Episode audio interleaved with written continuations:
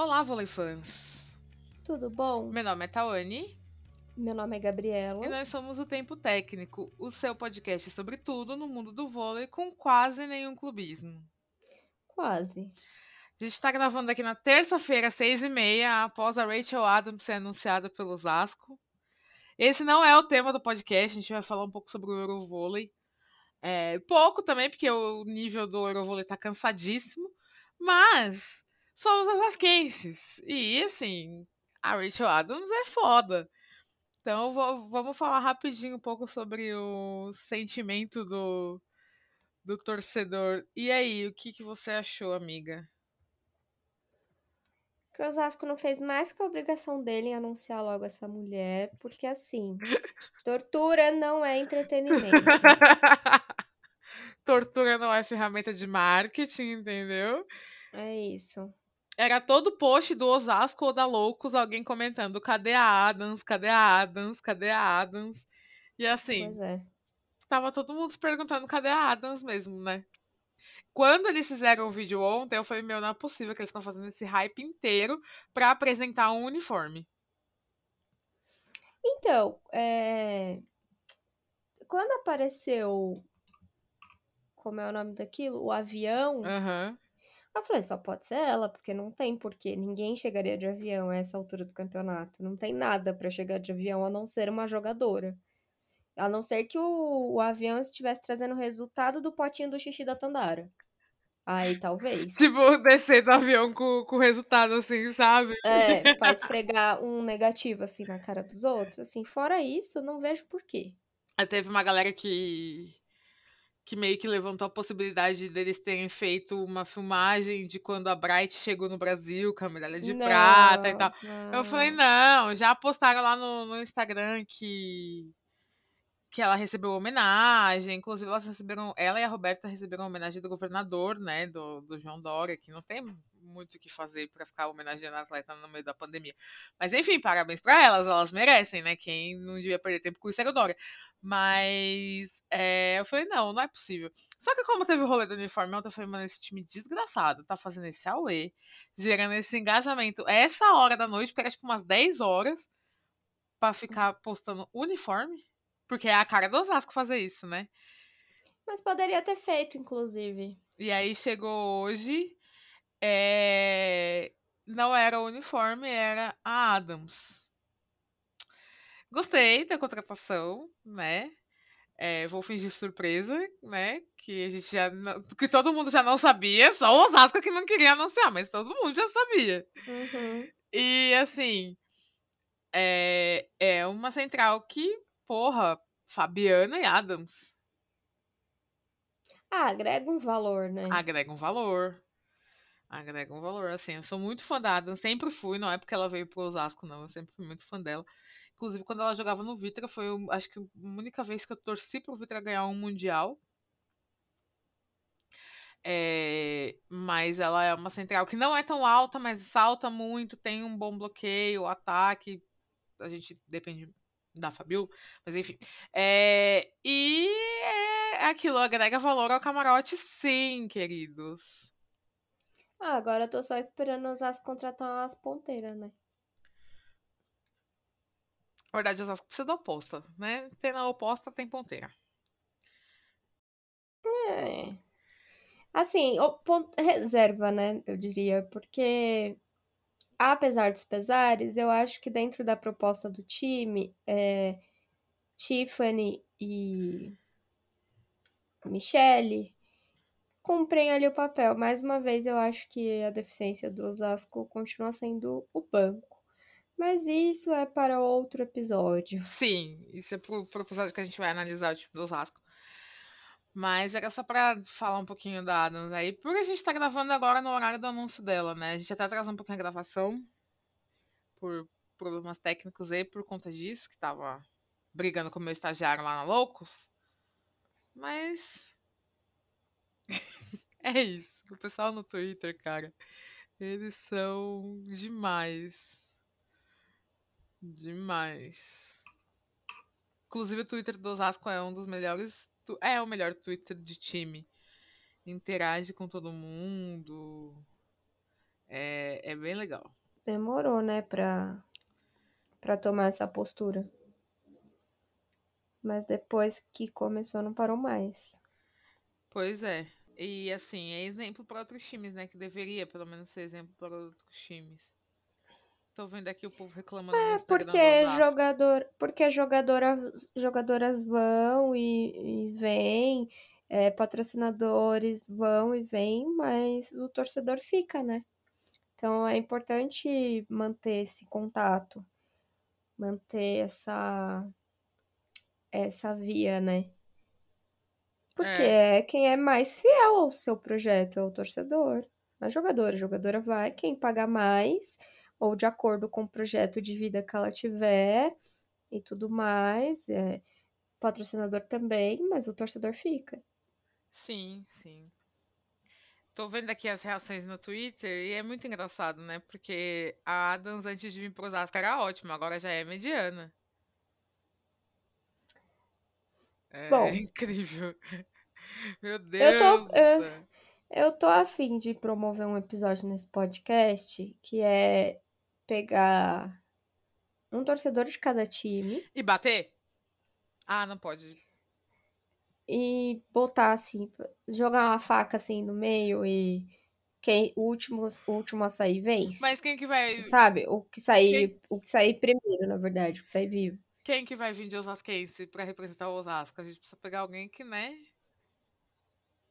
Então, não sei, fica aí, alguém dê sugestão Fica aí o convite pra torcedores de Praia, Minas, Osasco e Bauru, Bauru e o falecido lá do Rio de Janeiro. Eu preciso parar de chamar o Sesc de falecido, porque os torcedores do Sesc ficam muito chateados comigo quando eu chamo o Sesc de falecido. Não, porque o seu time não ganha. nananana. Mas faleceu, gente, vamos ser sinceros. Pegou na mão do Osasco assim, ó, e faleceu. enfim. Deem sugestões aí de, de nomes, de arrobas. Ou se você quiser, fala, eu quero. E aí, vamos fazer esse encontro. Pois é.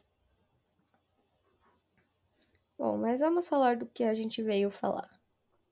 Vamos falar do Eurovôlei. Que de Eurovôlei tá parecendo mais o rachão da Larson, né? Ah, é. É, Não tá tão ruim o nível, vamos ser sinceros.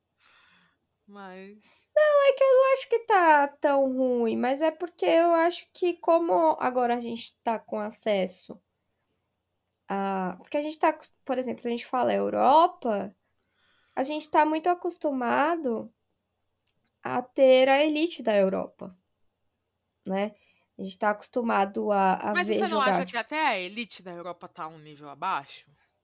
Mas aí, se for pensar que acabaram de jogar uma Olimpíada, mas eu não sei até que ponto seria necessário num pós-Olimpíada que tivesse essas seleções jogando o seu máximo, sendo que o nível da competição também não exige tanto, né? Assim, Mas, foi um mês só não, depois não das deu um. Olimpíadas. Então, eu, a- um mês não, menos de um mês. Mas o meu ponto é que essas seleções europeias de ponta, e aí eu tô citando é, basicamente duas, que é a Sérvia e a Itália, e ali a Turquia que briga junto, e a Rússia. Só que a Rússia tá com um time muito mexido na, no Euro, em comparação ao que levou pra, pra Olimpíada. Já não vinham com um bom desempenho na própria Olimpíada, né? A, a Sérvia, Ah, assim, sim. perdeu de 3 a 0 dos dois times mais fortes que pegou, que foi Brasil e Estados Unidos. Então, é... Sérvia, acho que foi 3x1, não foi contra Não, o foi Brasil? 3 a 0 Foi 3 a 0 Eu acho que foi 3x1. O site da Federação Internacional tá aberto aqui também. Mas então, é... nesse questionamento que você passou sobre até que ponto jogar com todo mundo muito à vera, a gente pode ver que teve é, seleções que estão lidando com, com lesões, né? A, a Itália perdeu a Caterina Bosetti por lesão, a Sara Far por lesão, e a, a Far um pouco mais grave até do que a, a Bosetti. Então, é... É, eu tô aqui no site da, da Federação Internacional, é meio confuso. Então eu acho que assim, é, é interessante entender e colocar ali no, como um parâmetro que elas não estão jogando 100%, mas eu ainda estou decepcionada com o nível da, da competição, de verdade. Foi 3x1 mesmo, o jogo. Ah, a gente perdeu o segundo set, é isso mesmo. O terceiro set, 3x1. Ah, eu não, não, acho, assim. Eu acho que ah, o nível da competição pode ser nivelado por baixo pelas outras seleções, né? Porque você tem seleções mais fracas que não, não fazem parte desse primeiro escalão. Ah, sim. E aí, tipo, o que é talvez a maior parte delas, É. né? Que a gente não, não tá no. É, Não são das grandes ranqueadas. Bósnia, E aí eu acho que pra. França, E aí eu. Ainda que a França tá dando Um caldo, né? um, um caldo ainda. Mas eu acho que a gente assusta porque a gente. A referência que a gente tem de Europa são as seleções mais fortes. Sim.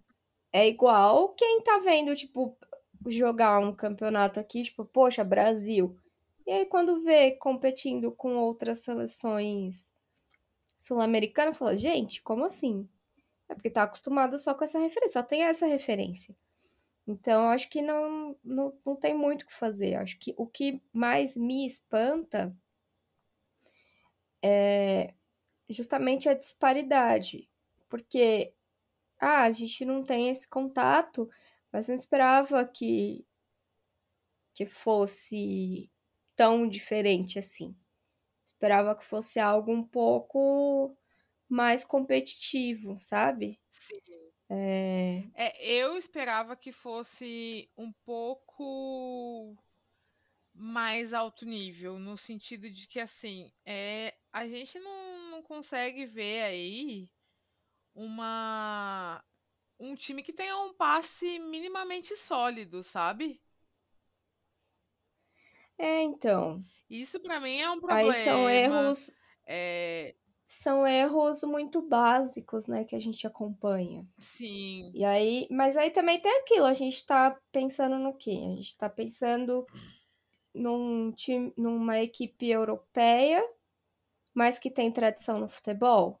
Não tem tradição no vôlei. Então acho que a gente também não, não pode usar essa régua. Eu acho que a gente acaba usando, né? Mas que não dá pra usar, porque tipo, não é todo mundo que vai ser potência em inúmeros esportes, principalmente porque na Europa tem países menores, por exemplo, sei lá, que o estado de São Paulo, por exemplo. Então, mas o meu ponto é que nem as grandes seleções estão indo bem.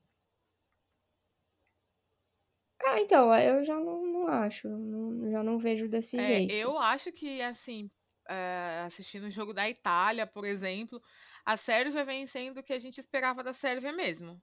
Ser aquela seleção que é carregada pela Boscovic e, e não tem o que fazer, porque as outras não ajudam e tal. Mas a Itália vem apresentando um nível de vôlei muito baixo. É, a Turquia, ela talvez esteja melhor do que eu esperava até. Porque eu não esperava que, que a Turquia Mas a Turquia já fez uma boa. A Turquia já fez uma boa Olimpíada, né? Já foi acima do que a gente estava acostumado, que a gente esperava. A Turquia começou uma, uma VNL, né, em que ela apresentou uma evolução. E nas Olimpíadas também era um time que a gente.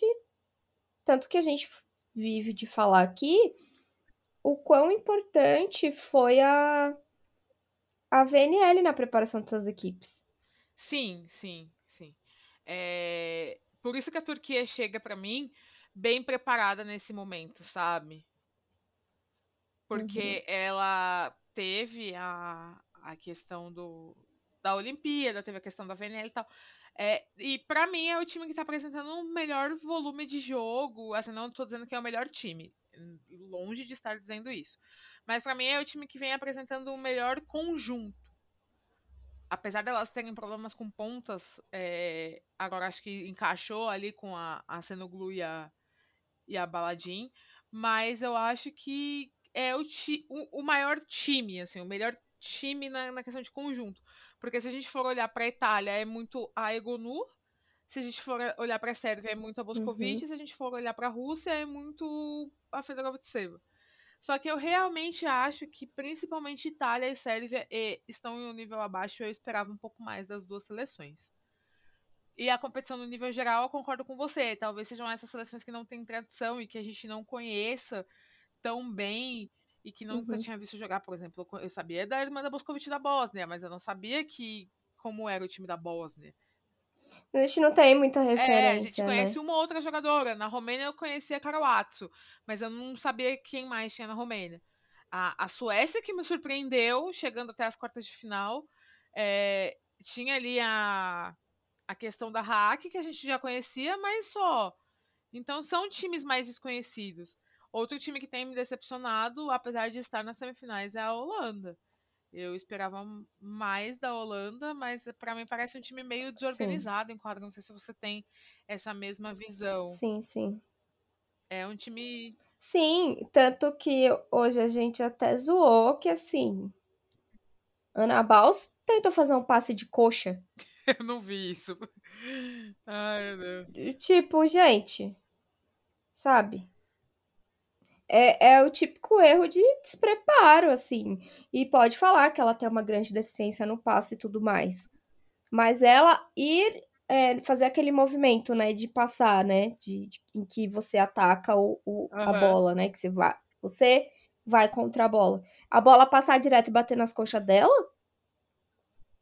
Pera aí, gente. Nossa, nossa, o que rolou, sabe? Ai, ai. Xerecou no campeonato. Eu vejo a galera, é, às vezes eu não sei se é meme, se eles estão falando sério, é, enaltecendo tanto a Anne, e eu acho que ela tá, tá melhor do que tava no Praia o ano passado, mas ainda assim é uma jogadora que não, não me encanta. Só que o time da Holanda todo é essa desorganização, sabe? A Bongartz jogando de titular, ninguém entende por quê, já que a de Kema já não é lá das melhores, mas é melhor que ela. A Plaque não entra, deixa a menina lá, acho que é Timmermans o nome dela, que é a, a oposta canhota, novinha. É, assim, não. É uma gestão de time bagunçado. A Holanda é um time bagunçado. Para mim, deu sorte de pegar um time da, da Suécia que é menos talentoso e menos bagun e mais bagunçado também, porque só tem a, a, a Bela Hack para rodar bola ali, não, não tem mais quem. E elas já fizeram grandes coisas em eliminar a, a Bulgária em casa, porque eu acho que se a Holanda pega, a Holanda uhum. cruza com a Bulgária, a Holanda ia dar um tchauzinho para pro Eurovôlei, porque o time da Bulgária vinha sendo um dos times mais interessantes de se assistir durante, durante a competição. É, caiu para uma atuação absolutamente incrível, não só da Haak, mas da oposta da, da, da Suécia também, que eu não vou nem lembrar o nome, para vocês verem como é o nível da seleção, que jogou muito e ajudou bastante também a, a, a Suécia a se classificar. Mas, assim, dos times que estão classificados agora que a gente tem é Holanda e Turquia.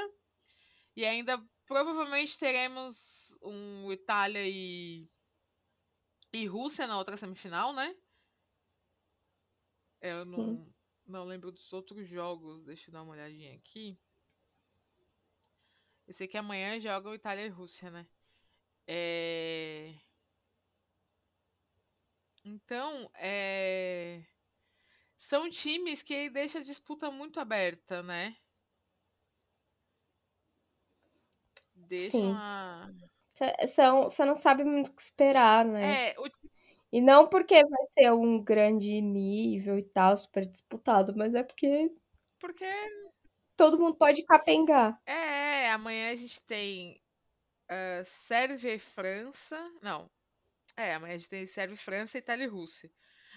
É, uma pena a Itália e a Rússia se enfrentarem agora, né? Mas enfim, faz parte da competição.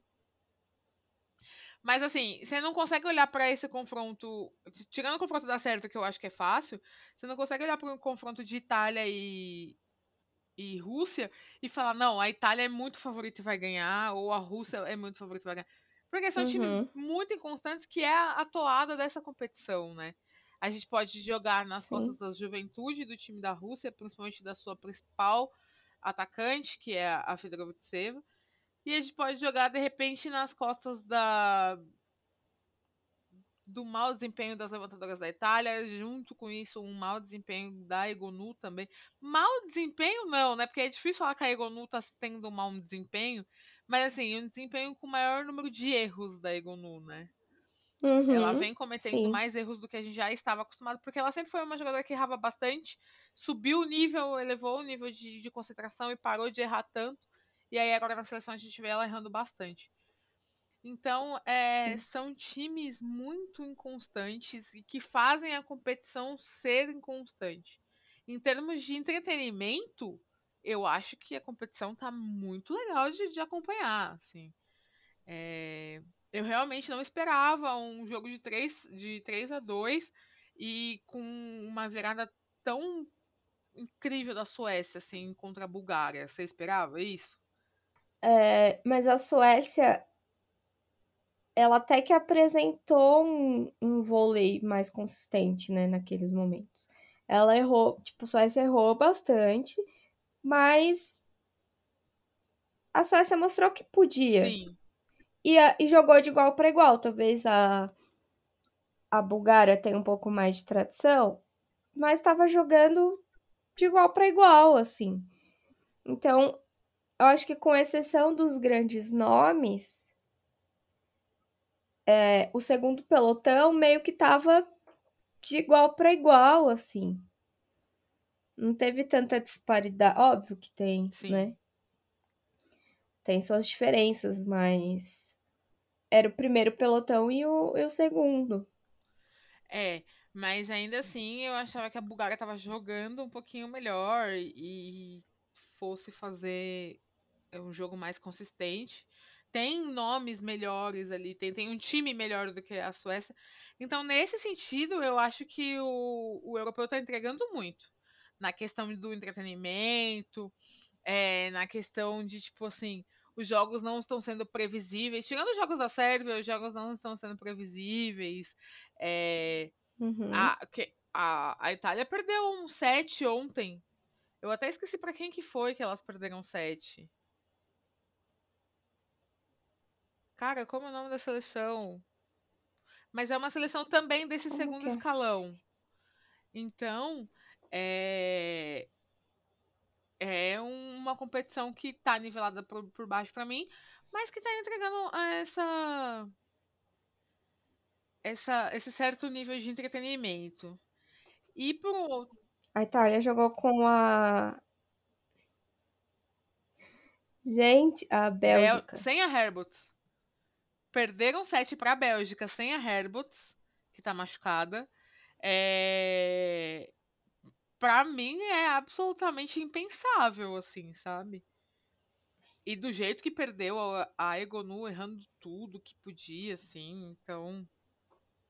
Uma outra coisa que, que esse europeu traz, é, na minha concepção, é que mesmo tendo atuações individuais muito boas, como tem tido Haak, Boscovic, a própria Egonu, elas não estão sendo tão consistentes como foram nas Olimpíadas, tirando a Haak que não disputou as Olimpíadas. Mas, por exemplo, a Boscovic, Uhum. ela tá sendo consistente, óbvio, porque só tem ela, mas não tá sendo aquilo de fazer 40 pontos por partida e tudo mais. Então, isso mostra também uma certa falta de resistência dos adversários, né? Ah, sim. Não precisa, né? Não, não precisa exigir tanto. É, eu também acho que não. Então, a tendência é que elas é, diminuam o ritmo. Se o adversário não tá exigindo tanto, não tem porquê. Eu, eu acho que assim. é, No caso da Boscovic é um caso específico. É, a, a é a Haak, no caso. Porque. Mais a Haak até. Porque tem pouquíssima ajuda. Pouquíssima ajuda.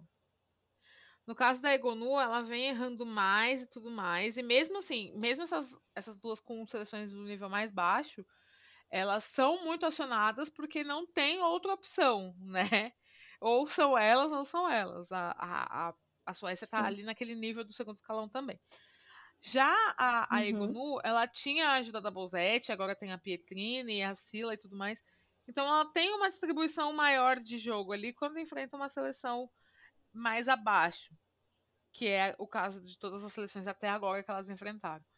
Então, sim, eu acho que o nível das seleções influencia para elas não precisarem dar esse máximo delas, mas isso mostra também Uhum. é, essa tecla que eu tô batendo desde o começo, que o nível da competição tá um pouco abaixo. E talvez seja realmente porque a gente não conhecia o potencial dessas seleções. É, Uhum. o que me causa uma certa estranheza. Não, não me causa uma certa estranheza, mas. Por não conhecer o nível das outras seleções, eu coloco é, como uma certa surpresa o campeonato ser um nível tão abaixo. Porque, por exemplo, a gente vive zoando o sul-americano, e é óbvio que o europeu é um pouco mais forte que o sul-americano. A gente vive zoando o sul-americano falando que é, tipo, times fracos e tudo mais, que o Brasil não, não encontra dificuldade e tudo mais. Mas lá também, né, a gente vendo todos os jogos e conhecendo as outras seleções dessa vez, porque a gente tinha um acesso limitado a esses jogos há um tempo atrás, a gente vê que lá na Europa também existe esse problema de falta de resistência dos adversários, né? Sim, sim. E aí a gente não sabe como funciona, né? Se é falta de investimento, se é só não ter tradição mesmo, não ter informação, esse tipo de coisa. A gente não tem acesso a isso. A gente sabe de um campeonatozinho ou outro, né? Tem uma liga nacional mais fraca, é, enfim. Mas a gente não sabe o que rola. Justamente porque a gente não tem acesso, a gente tá acostumado à elite É, só. a gente tá acostumado a campeonato italiano e campeonato turco, basicamente.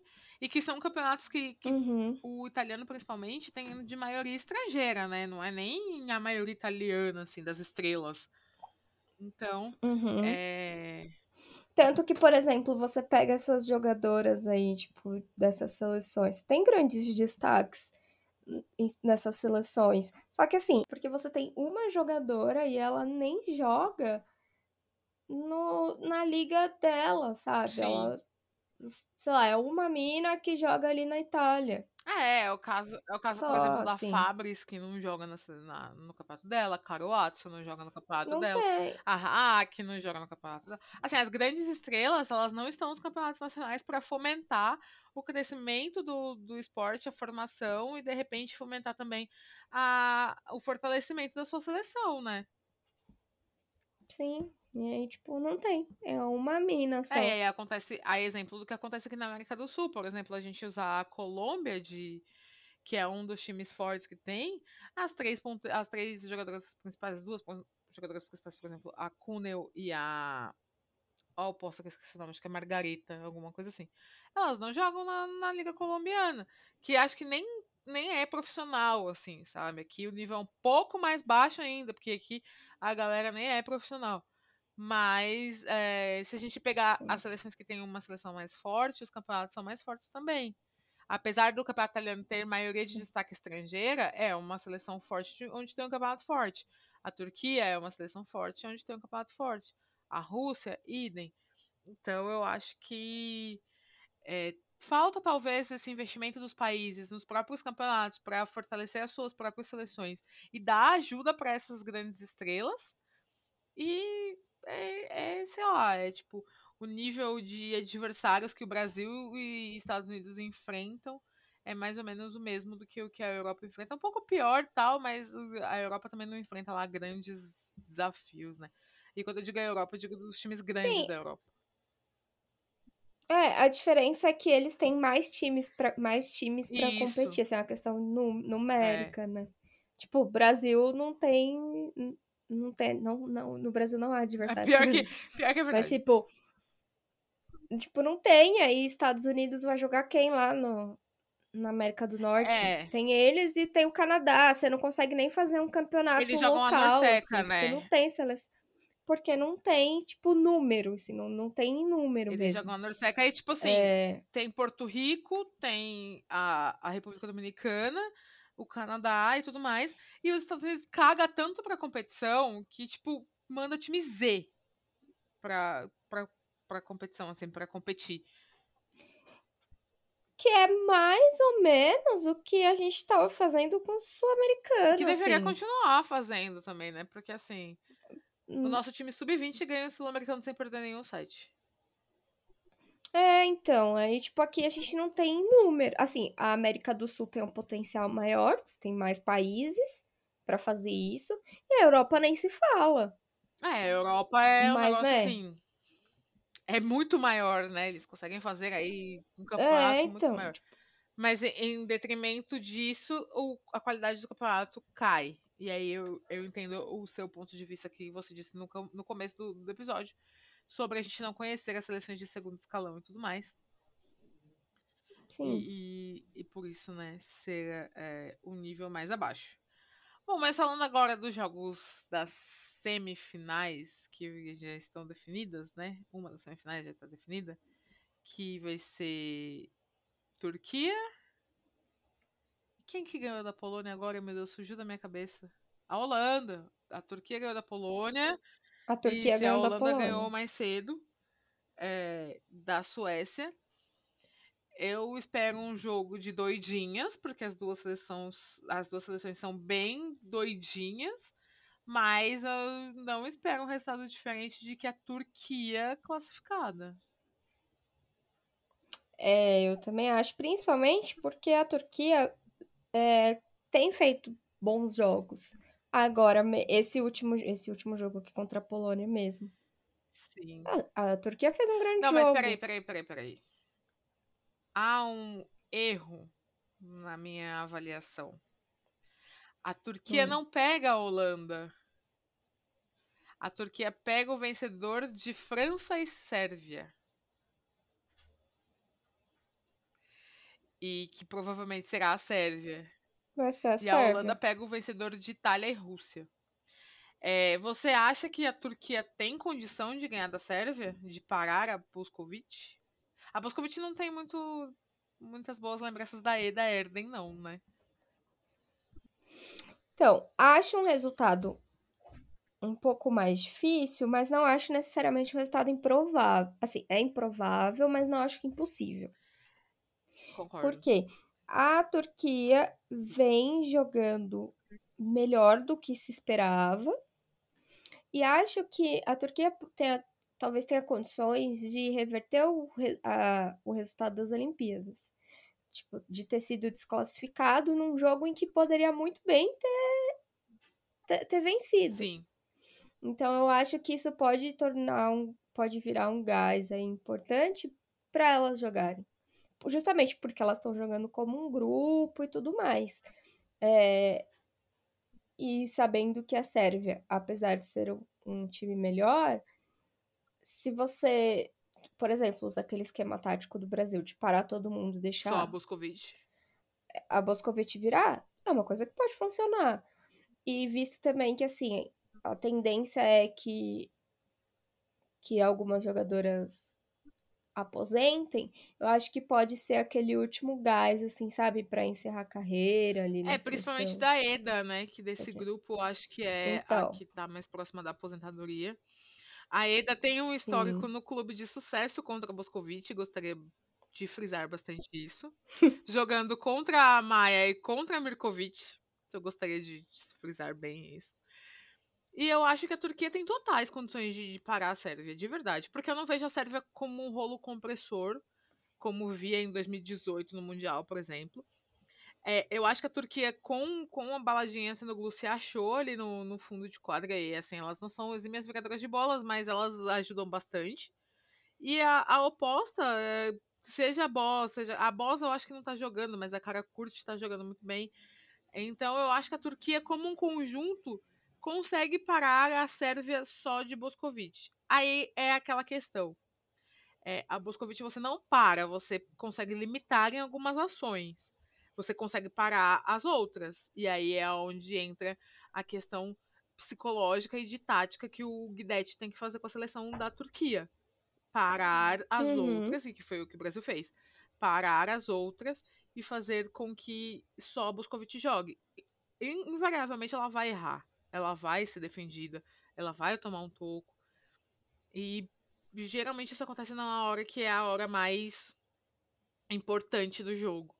É, então, é Uhum. porque ela vira todas, e aí chega uma hora que o time tá preparado para pegar ela em todas as partes da quadra. Uhum. Então, Sim. eu acho que a Turquia tem condições, sim, de parar a Sérvia. Acho a Sérvia favorita. Inclusive, acho a Sérvia favorita a conquista do, do título. É, principalmente pelo que Boscovic vem jogando e tudo mais.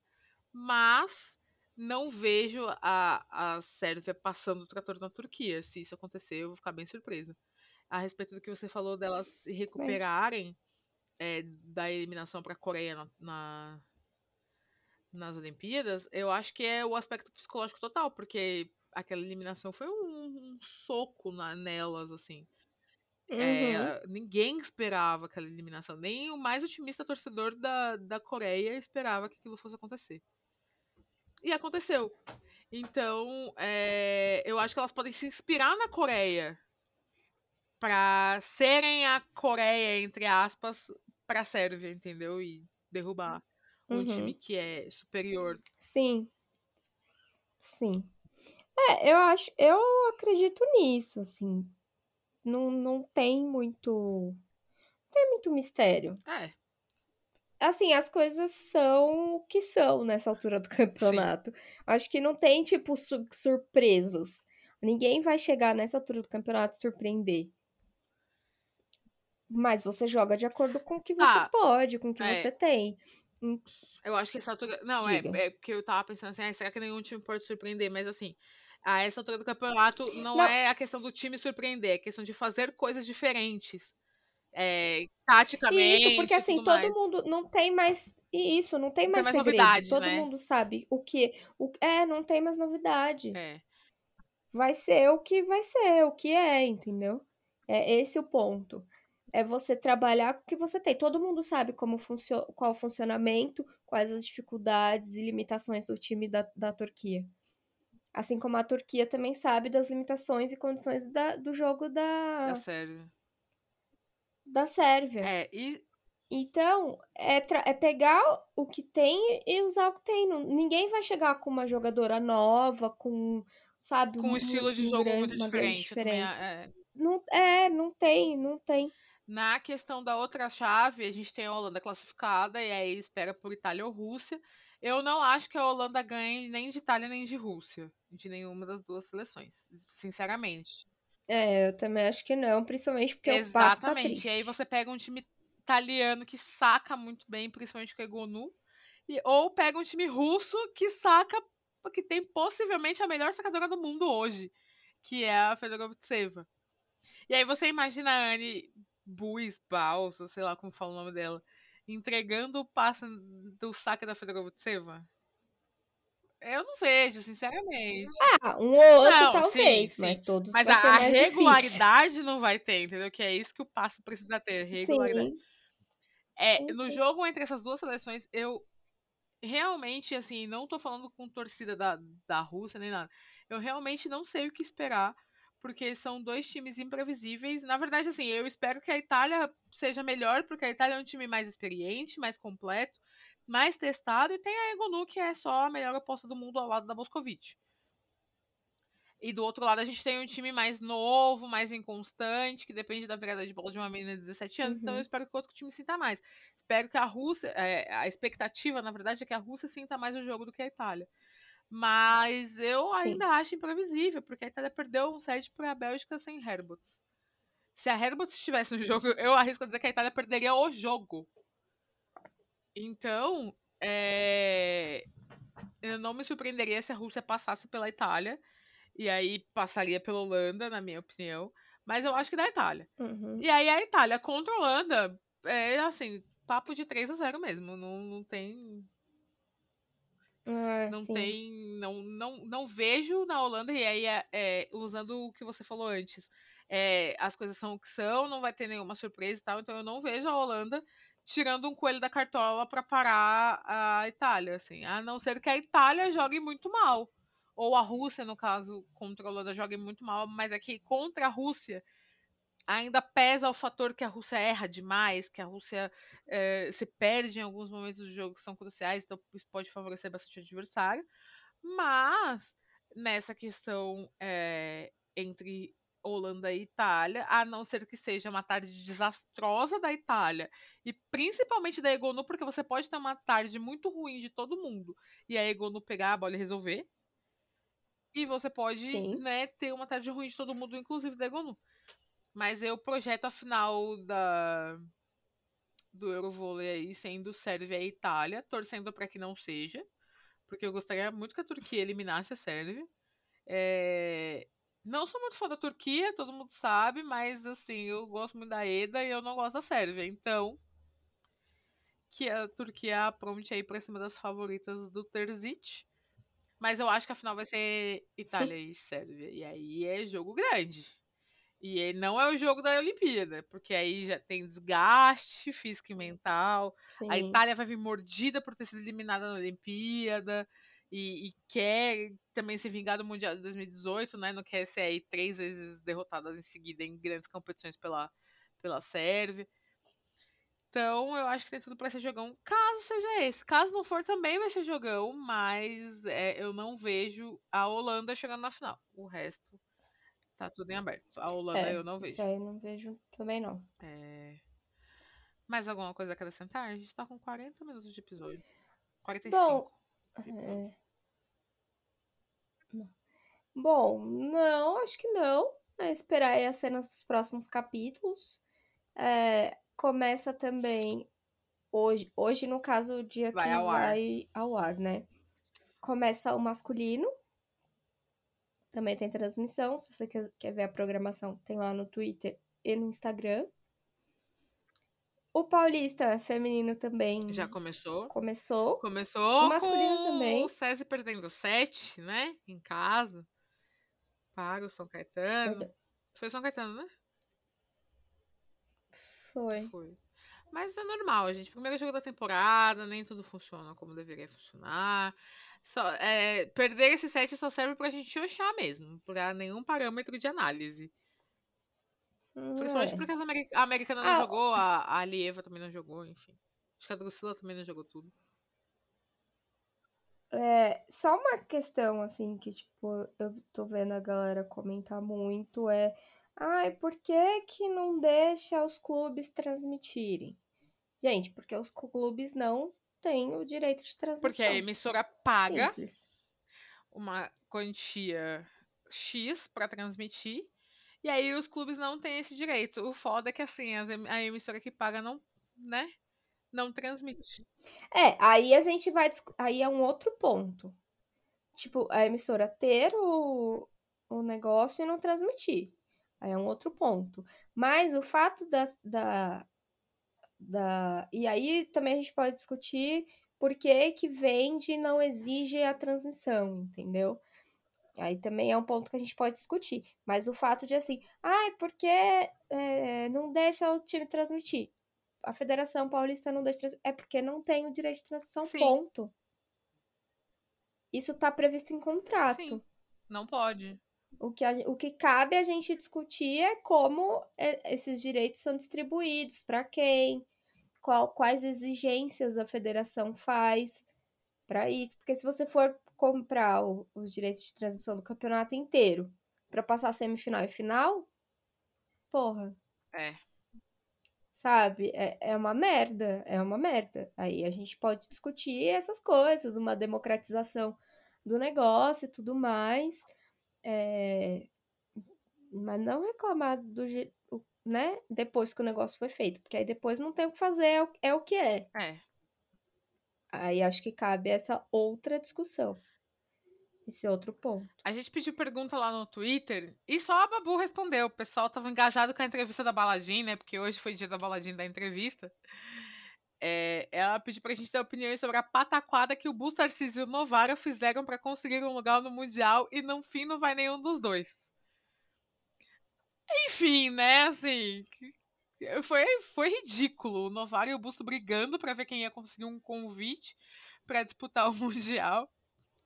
E aí a Federação Internacional chega e fala assim: olha, o campeão e o vice do Sul-Americano vão disputar o Mundial. Os dois que lutem. Então, tipo assim, o Praia Clube te.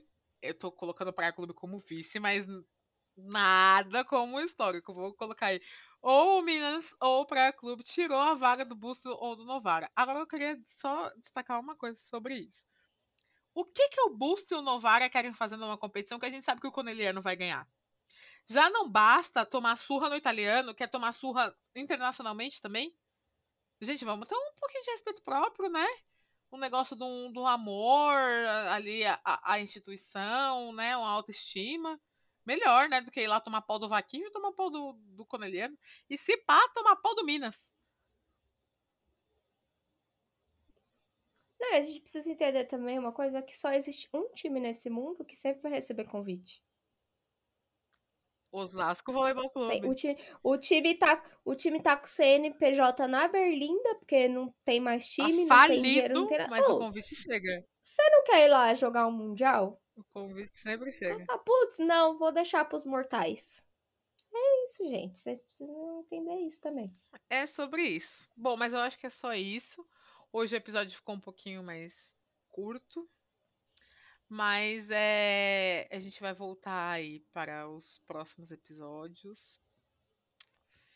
E vamos tentar ver alguma coisa sobre o jogo do Osasco, que né, não, não vai ter transmissão e tal. Então, é, vamos encerrar aqui o episódio. Algum recado? Um recadinho do coração? Ah, para as pessoas seguirem, Ah, não, né? isso, as redes isso aí eu vou falar sociais, já. essas coisas. Quinta-feira, toda quinta-feira, a gente deixa lá no. Ó, de quarta-feira sai o episódio. Na quinta-feira, a gente posta, abre lá uma caixinha de perguntas e sentimentos no Instagram, que a gente responde lá. E aí na sexta ou no sábado, aí a gente sempre avisa porque tem o plantão da Dona Tawane. Aí na sexta ou no sábado a gente tem live. Isso. Tá? E os vídeos do YouTube vão voltar também. Aconteceram algumas coisas aí, e aí ti- tivemos que adiar um pouco a volta. Mas eu sei que eu tô devendo o vídeo do Athletes Online, tá? inclusive vai vir com um collab esse vídeo. Estou devendo o vídeo da NCAA também. E pra quem lembra dos episódios das melhores da história, vem aí algo muito legal em vídeo dessa vez. É a Gabriela que lute. Ah, que é ela que vai editar. Eu vou falar É sobre isso. Não, É sobre isso. Não, tudo bem, é só fazer o Pix lá. Ah, pronto. conta Ah, pronto. mês e beijos. Bom, acompanhe a gente nas redes sociais. Nós somos o arroba Tempo Técnico Pod no Twitter e no Instagram. Estamos no YouTube com youtube.com barra Tempo Técnico Podcast. Na Twitch é twitch.tv barra Tempo Técnico Podcast para as nossas lives comentando. E também twitch.tv barra Tempo Técnico TV. E aí vai do TV, TV2 ao 6, aonde a gente transmite os jogos. É, nesse momento a gente está transmitindo os jogos do Eurovôlei, mas vem aí outras transmissões. Ah, a gente vê vocês na semana que vem. Tchau! Tchau.